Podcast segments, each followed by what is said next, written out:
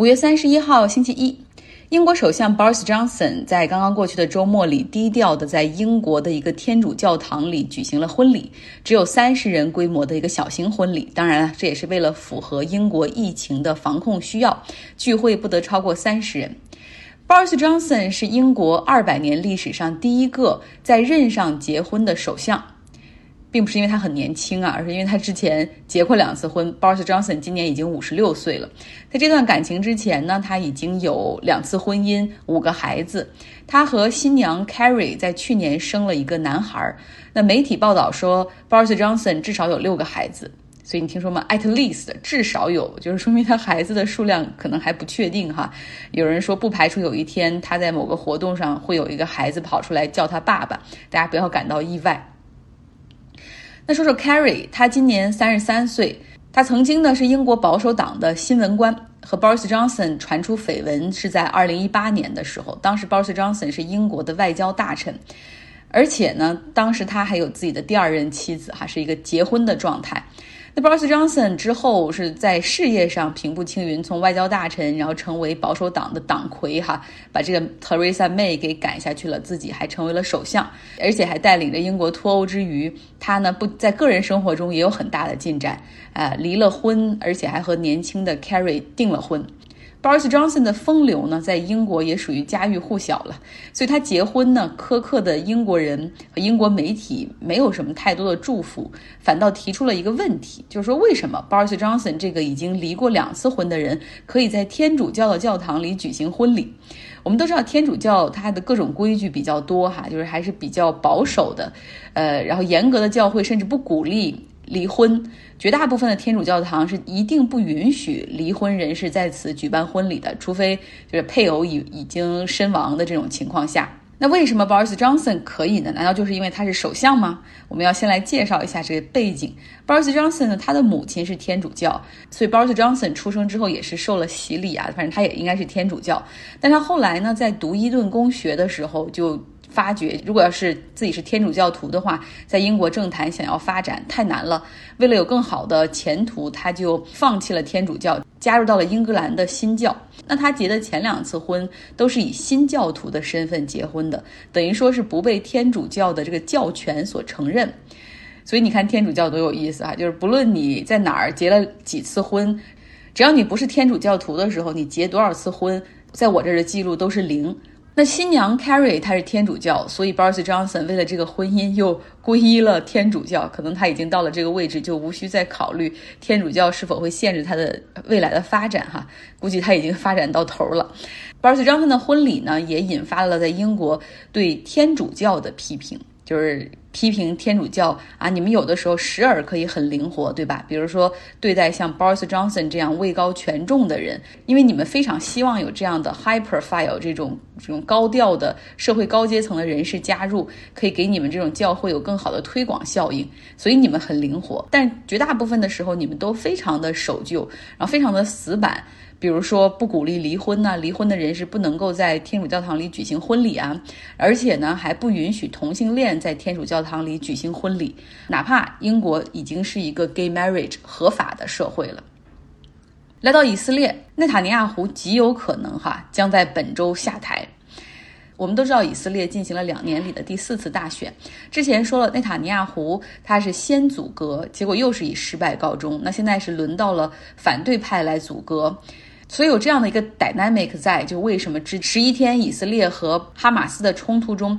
内塔尼亚胡表现得非常的强硬哈，然后他也是希望这些小党派都要意识到巴以的局势还非常的不稳定，仍需要有这样强大的像他这样的政治强人来保护犹太人的安全。其实按正常逻辑来说，感觉这一招应该很很有效，因为这一次哈马斯的这个火箭其实已经。攻到了以色列的境内，铁穹系统并没有防得住哈，而且以色列这边还有人死亡，感觉这场短期的这种冲突应该会给内塔尼亚胡加分，但是没想到他的这个策略却完全不奏效。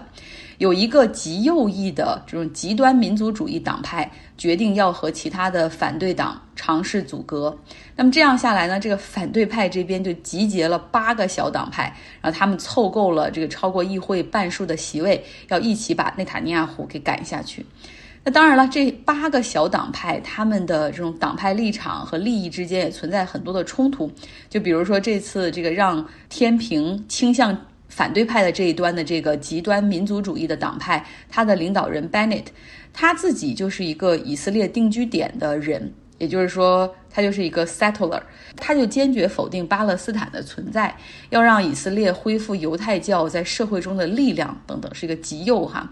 那另外的这个八个党中还有一个呢，他是一个中间偏右的党派，他的领导人之前是一个电视台的主持人，他主张的就是以色列应该是一个世俗化的社会，所以他们的组阁过程中这种摩擦和矛盾肯定是有的。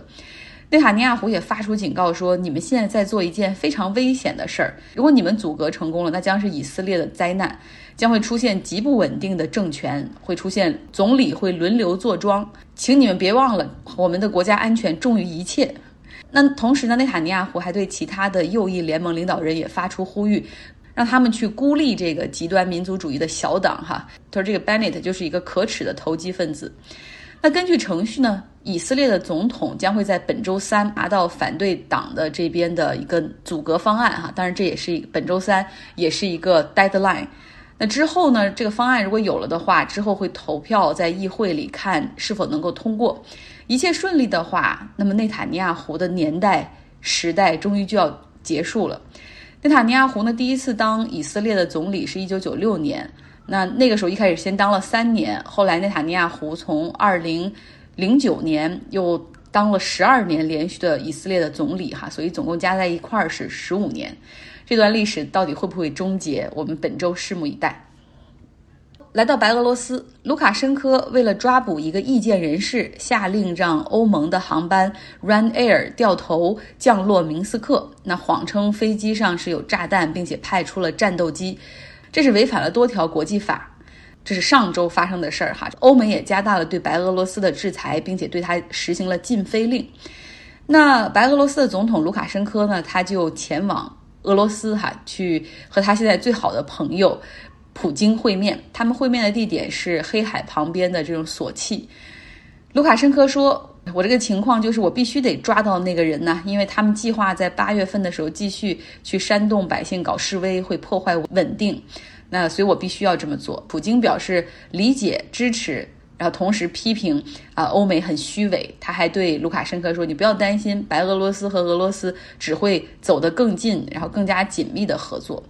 实际上，我们以前好像也讲过，就是其实普京和卢卡申科之间谈不上有多么的惺惺相惜哈。因为之前普京他在推这个大的俄罗斯卢布区，希望让白俄罗斯然后可以使用卢布，这样也可以让白俄罗斯和俄罗斯有一个更好的融合，但是遭到了卢卡申科的抵抗。还有就是这个白俄罗斯，它是产化肥原料就是很大产量的一个国家，出口比较多，所以俄罗斯呢一直是希望说让他们的一些寡头可以去并购白俄罗斯的企业，这个也是卢卡申科积极反对的哈。然后后来俄罗斯之前也提过说想让白俄罗斯出口假的这些走俄罗斯境内的港口，然后最终实现出口，这个白俄罗斯也是拒绝的一个状态，所以他们之间谈不上多么的爱对方。但是现在呢是到了一个相。相互需要的时候，这个白俄罗斯自从去年大选之后就非常的需要卢卡申科，就非常需要普京。那俄罗斯这方面呢？你看，俄罗斯西侧跟它接壤的国家哈，分别是芬兰、爱沙尼亚、拉脱维亚，然后全部都是欧盟的国家、北约的国家，还有乌克兰。你想，乌克兰现在跟俄罗斯是一个战时的状态哈，有争议的领土。那只有白俄罗斯这样一个国家是他的盟友。所以呢，普京不论怎么样也要保住卢卡申科，除非他要再换一个人哈。但这样的人还真不好找。好了，本周呢，Robert 要开启一个新的话题——细胞与生物电子。这个话题有点科普，有点烧脑，但是非常的有意义哈。就是如果说这个课题能够解决或者攻克的话，那人类机体组织就可以实现再生。每年，来自世界各地的研究人员会聚集在一个叫做“神经信息处理系统”的人工智能大会上，讨论自动翻译软件、自动驾驶汽车和一些抽象的数学问题。二零一八年，在蒙特利尔举行的这个大会上，塔夫茨大学的发育生物学家迈克尔·莱文作为研究生命系统中的计算的专家被请上台做演讲。莱文的职业生涯中一个重要的发现是涡虫，一种无脊椎的扁形虫。莱文对涡虫很感兴趣。如果你砍掉涡虫的头，它会长出一个新的。同时，它被切断的头部会长出一条新的尾巴。研究人员发现，无论你将一条涡虫切成多少块，最高的记录是二百九十七块，你都会得到同样多的新的涡虫。不知何故，被切下的涡虫的每一个部分都知道自己缺少什么，并且自己重新去构建它。莱文向观众展示了一个令人吃惊的视频：他切断了蠕虫的尾巴。然后呢，在该长尾巴的地方长出了第二个头，然后不管多出的头被砍了多少次，它还是会长出来。但更令人惊讶的是，莱文是怎样做到的？他并没有触及涡虫的基因，他仅仅是改变了涡虫细胞之间的电信号。通过改变这种电信号的模式，他修正了涡虫机体的记忆。从本质上说，他对涡虫的身体进行了重新编程，而且。如果他愿意的话，他还可以把它改回来。在过去的半个世纪里，科学家们已经把拥有数万亿个神经连接的大脑看作一种计算机。莱文将这种思想引申到了身体本身。他认为，如果掌握了身体组织中电荷的密码，科学家将能够控制它们的生长方式和生长的位置。在他的实验室里，它使得青蛙的断腿再生，使得蝌蚪在肚皮上长出了新的眼球。莱文说：“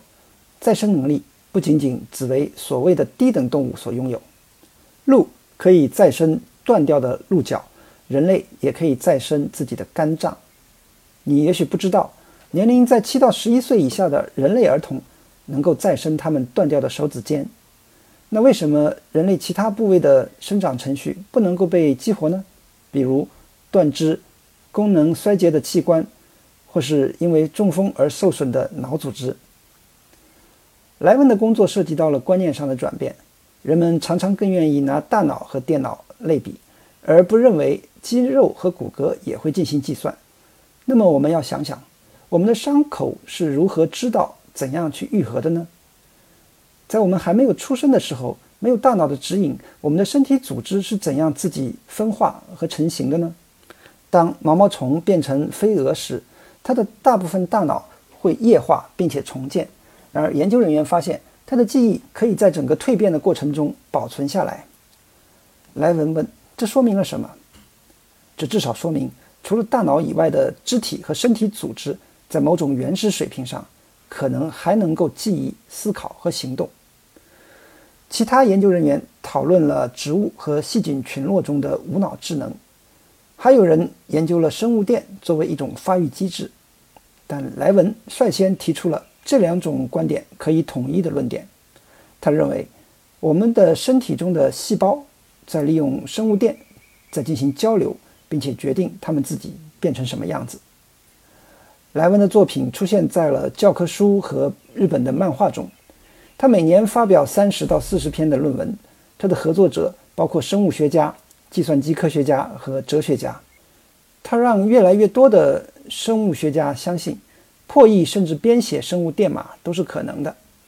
生物工程师、弗吉尼亚大学名誉副校长汤姆斯卡拉克说：“莱文颠覆了一个关注基因决定生长的学术领域。在那个领域里的人相信，基因产生蛋白质，蛋白质形成细胞体。如果我们了解了基因和蛋白质，就了解了一切。”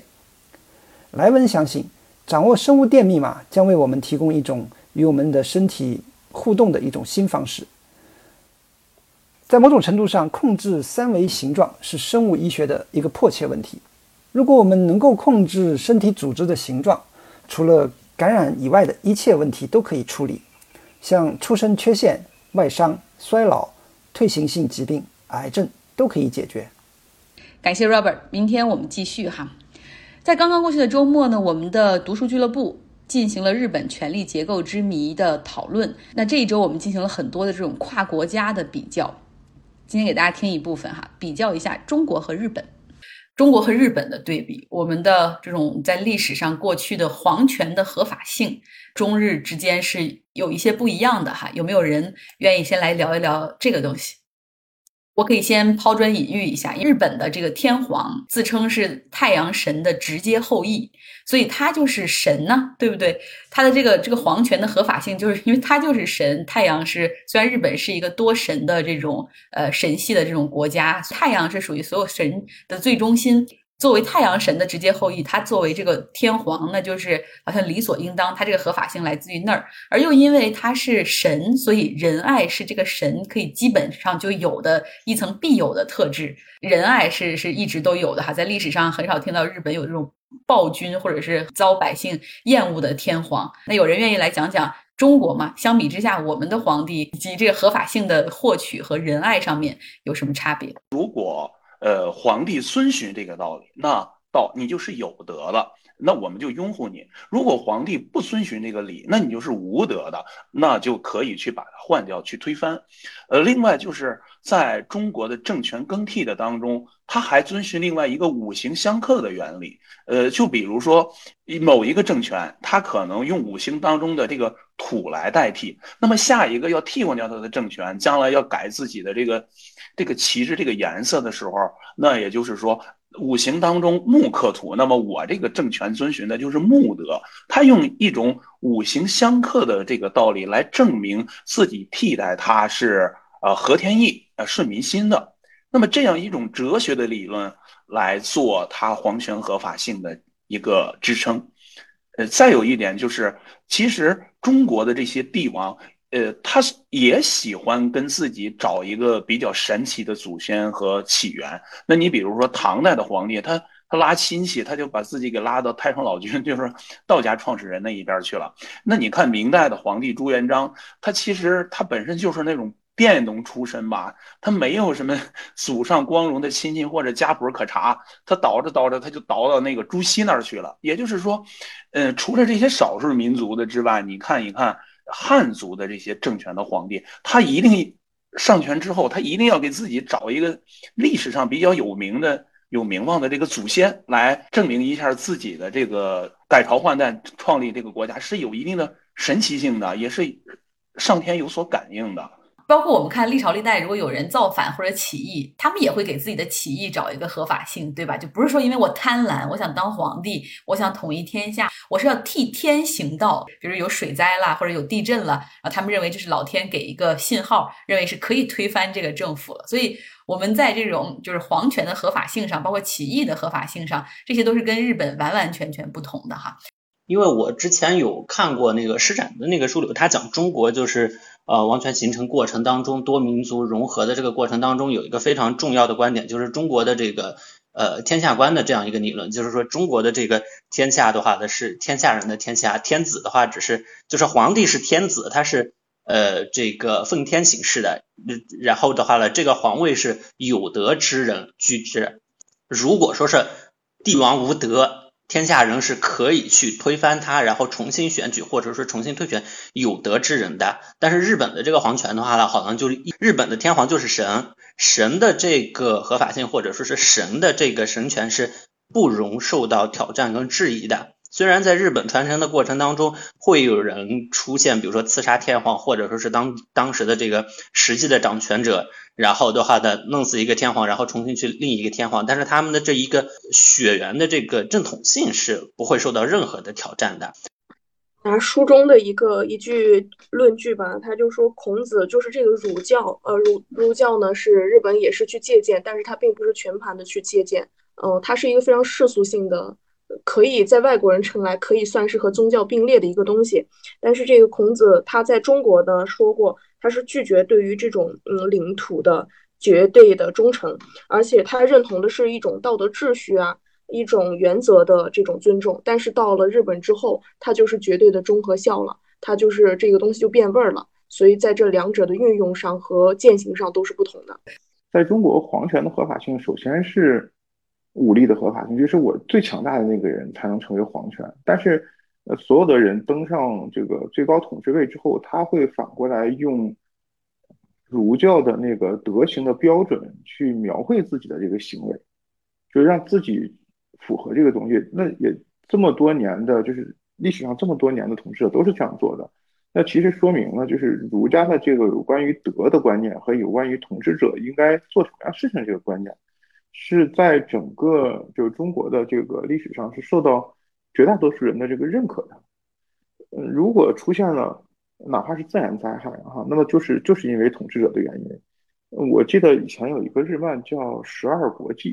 我当时看的时候年纪很小，那时候不太不太懂，后来慢慢的理解了。它那个里面有一个事情就是讲，比如说。呃，出现了什么异常的灾难，甚至是这个猛兽袭击，呃，天灾人祸的事情，都会把这个事儿怪罪到统治者身上。就是说，你是作为嗯神的代理人来，就不能说是管理这个世界，而是来关爱照顾大家的。但是如果你没有出现这些事情，就说明你没有做好。你没有做好呢，那么这是上天用这些奇异的现象给出的一个，嗯，怎么讲，就是警示啊。那么如果那个统治者还没有继续去完善大家心目中所谓的那个德的行为的话，